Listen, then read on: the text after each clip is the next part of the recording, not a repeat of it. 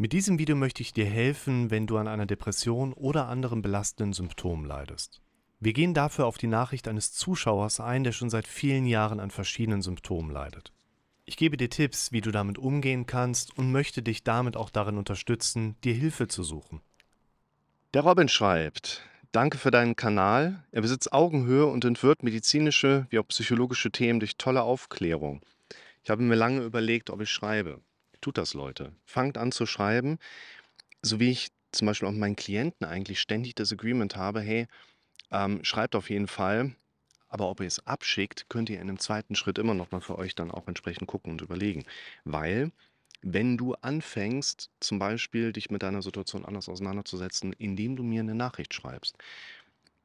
Wie gesagt, gehen wir erstmal davon aus, du ratterst deinen Text runter, dann wirst du wahrscheinlich schon merken, da tut sich was, da passieren Dinge plötzlich im Kopf, von denen wir vorher gar nicht geahnt haben, dass sie überhaupt so eine Art Veränderung, Linderung der Symptome, Aufräumprozesse, Gliederung entsprechend auch anstoßen können. Ich war vor über zehn Jahren selber sehr krank mit dem Herzen, musste eine psychische und körperliche extreme Durststrecke überstehen. Ich machte Therapien, körperlich, psychisch, medikamentös. Mein Leben war am Nullpunkt angekommen und ich arbeitete mit allem, was ich nur bekommen konnte, teilweise auch vor lauter Verzweiflung alles kreuz und quer. Dort was gelesen, hier was gelesen, auf mich bezogen, Angst und Hoffnungslosigkeit waren ständige Begleiter. Irgendwann gab ich unter dem Motto Aufgeben ist doch eine Option nach und konzentrierte mich nur noch auf mich, diesmal aber ohne Druck, etwas noch erreichen zu müssen, zur Arbeit gehen zu müssen, keine Verpflichtungen mehr außer Ruhe, Akzeptanz und entsprechende Verhaltensweisen und Behandlungen, die unbedingt notwendig waren. Das ist auch ein guter Ansatzpunkt. Also uns häufig so, dass wir uns mit der Zeit einfach verstricken. Wir sind ja auch getrieben. Ja, so, und wir wollen ja vorwärts kommen. Wir wollen, dass es weniger schlecht ist. Wir wollen, dass es besser wird. Dann kriegen wir da was mit. Dann hören wir da mal rein. Dann sagt da jemand, oh, wie kannst du das bloß machen? Bist du denn, oh, um Gottes Willen, hast du noch nie was davon gehört? Nein, du musst natürlich zuerst deinen Atlas einrenken lassen. Und dann verlieren wir irgendwann den Überblick. Und ein ganz wichtiger Punkt, ich streue den jetzt schon mal rein, ist ein Video, das verlinke ich euch. Jeder erzählt mir was anderes, habe ich es, glaube ich, mal genannt, wo es eben genau darum ging. Der erzählt das, der erzählt das, der gibt mir diese Empfehlung mit rein. Was soll ich denn jetzt machen? Die Kernaussage des Videos lautet, naja, damit, wo du gerade dabei bist, solltest du vielleicht erstmal konsequent am Ball bleiben und neuen Input nicht unbedingt in dein direkt neues Verhaltensrepertoire vielleicht überführen. Aber neuen Input vielleicht mal aufzuschreiben, zu speichern, zu archivieren, kannst ja später mitarbeiten. Aber mach doch mal eine Sache konsequent weiter. Denn häufig helfen uns die Dinge, die wir da so machen, nicht deshalb nicht, weil es die falschen Dinge sind, sondern häufig, weil wir sie noch nicht richtig anwenden oder weil wir sie noch nicht lange genug angewendet haben. Und da müssen wir natürlich am Ball bleiben. Nach Wochen merkte ich Stück für Stück, dass es mir besser geht und so lief es weiter mit begleitenden Perioden der Psychotherapie als auch Medikation. Dann kam der Moment, in dem alles wieder gut war. Ich lebte wieder, konnte alles wieder so gestalten, wie ich es mir gewünscht hatte. So ging es über Jahre, bis hin ein Jahrzehnt, bis mich Corona erwischte. Hier, ganz entscheidender Punkt. Das Leben funktioniert irgendwie schon von alleine. Aber ein gesundes, glückliches, zufriedenes Leben sind keine natürlichen Zustände für den Menschen und das kommt auch nicht einfach so. Wenn ihr glücklich und zufrieden sein wollt, dann müsst ihr es wahrscheinlich anders machen als die meisten anderen Menschen hier draußen. Weil die meisten Menschen sind nicht glücklich. Das ist ein ganz wichtiger Punkt. Und unser Gehirn gibt uns oftmals einen Push, Dinge in unserem Leben zu verändern, wenn der Schmerz groß genug ist.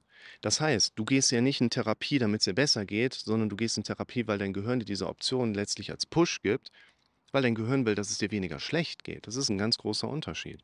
Und wenn es dir dann weniger schlecht geht, weil du Dinge gemacht hast, Gespräche geführt hast, in Therapie begonnen hast, dann hört dieser Push vom Gehirn irgendwann auch auf.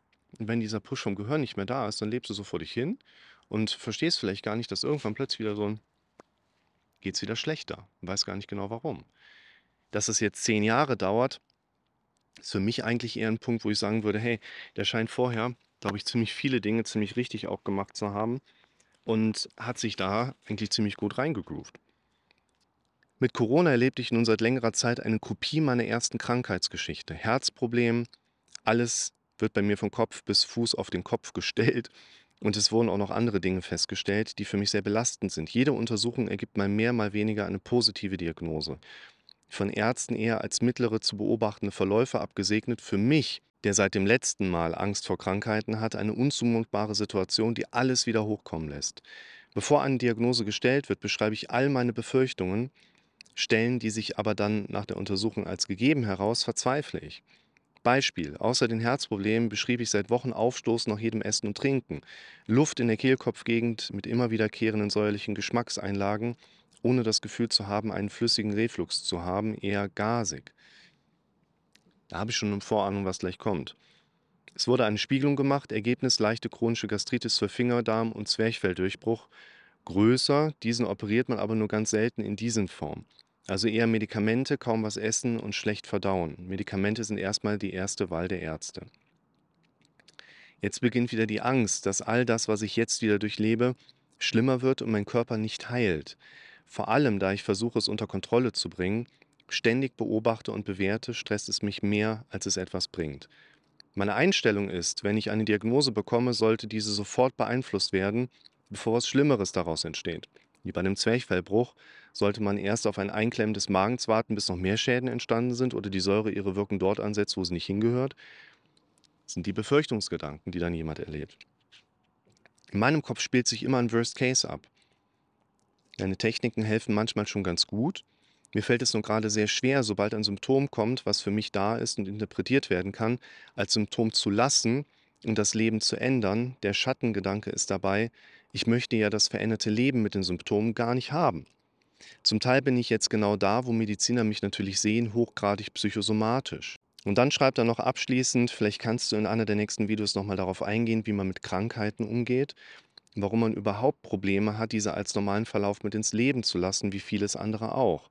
Selbst dass ich schon komplett genesen war, hilft mir gerade nicht weiter oder eben auch nur gering. Ich will gerade nochmal auf den letzten Abschnitt eingehen, der für mich ganz interessant ist nämlich in Bezug auf die Präsenz von Symptomen. Es ist schon so, dass man mit den hypochondrischen Mustern, die wir da erleben, eigentlich erstmal normale Fähigkeiten und so Gedankengänge einfach unseres Kopfes so mitbekommt, die sich dann in bestimmten Ausprägungen intensivieren können, wie bei jemandem dann entsprechend auch eben im Bereich der hypochondrischen Gedanken, also Angst vor Krankheiten. Im Grunde genommen ist diese Fixierung auf diese Gedanken äh, vor allen Dingen ein Trainingsmechanismus, den man ja auch mit der Zeit wieder umtrainieren kann. Das erzähle ich ja in ganz vielen anderen Videos. Ein Punkt, der da natürlich eine ganz bedeutende Rolle spielt, ist das Video, ich habe hm, Widerstand, habe ich es glaube ich mal genannt, meine Symptome als normal zu akzeptieren. Und das eben für uns ein unheimlich großer Aufwand sein kann, immer wieder andere Dinge, immer wieder Neues in unseren Kopf hochzubringen, obwohl unser Kopf uns das noch gar nicht vorgibt. Genau wie auch das Modell chronische Zustände überwinden. Was ich jetzt aber gerade hier drin eigentlich nochmal ganz spannend finde, ist so dieser Punkt, ja, was mache ich denn eigentlich, wenn ich wirklich mal eine Krankheit habe, mit der ich dann irgendwie leben muss, wie zum Beispiel hier eine entsprechende Hernie, die am Magen auftritt und auch Probleme mit verursachen kann. Und ich finde, es kommt immer auf den Einzelfall drauf an. Es kommt natürlich auf die Einschränkung an, die eine Krankheit mitbringt, auf die Symptome, die damit einhergehen, die Belastungen, die Einschränkungen, aber auch der psychische Leidensdruck, der durch diese Limitierung natürlich entsteht. Es ist halt nur immer eine Einzelfallfrage, okay, wie ist das denn in diesem einen Leben von diesem einen Menschen? Und deshalb würde ich hier natürlich eher versuchen, nochmal so einen Universalcharakter auch mitgeben zu können. Wie würde man da dran gehen können? Es ist natürlich schon so, dass viele chronische Krankheiten oder viele chronisch Erkrankte entsprechend in ihrem Leben auch mitbekommen, da gibt es diese Limitierung, da gibt es diese Einschränkung, da gibt es diese Belastung, keine Frage. Nur der Punkt ist ja der, kein Körper ist ja quasi an allen Ecken und Enden komplett krankheitsfrei. Gesundheit beschreibt ja nicht die vollkommene Abwesenheit von Krankheiten. Gesundheit schließt ja quasi mit ein, dass es hier und da auch mal Dinge gibt, die wir als entsprechende Belastung wahrnehmen können. Es ist also weniger die Frage danach, hat ein Mensch Krankheiten, ja oder nein, die zu einer Belastung führen, sondern es ist eigentlich viel entscheidender und viel wichtiger, wie geht jemand mit dem um, was er da in seiner Situation so erlebt. Und das ist natürlich viel häufiger, viel stärker die kognitive Ebene, als hier die rein körperliche Ebene, wo entsprechende Krankheitsmuster eine Rolle spielen können. Und das ist ein ganz entscheidender Punkt, wo Bewertungsmuster mit einfließen. Da kann ich euch ein Video mal zu verlinken zum Thema, wie bewerte ich eigentlich Symptome wie mein Tinnitus.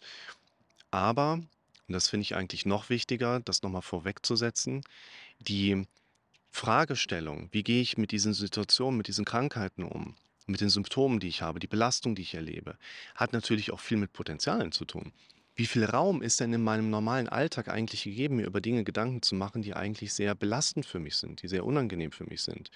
Und da verlinke ich euch mal ein Video zum Thema Schwindel, auch Tinnitus in diesem Video, ignorieren.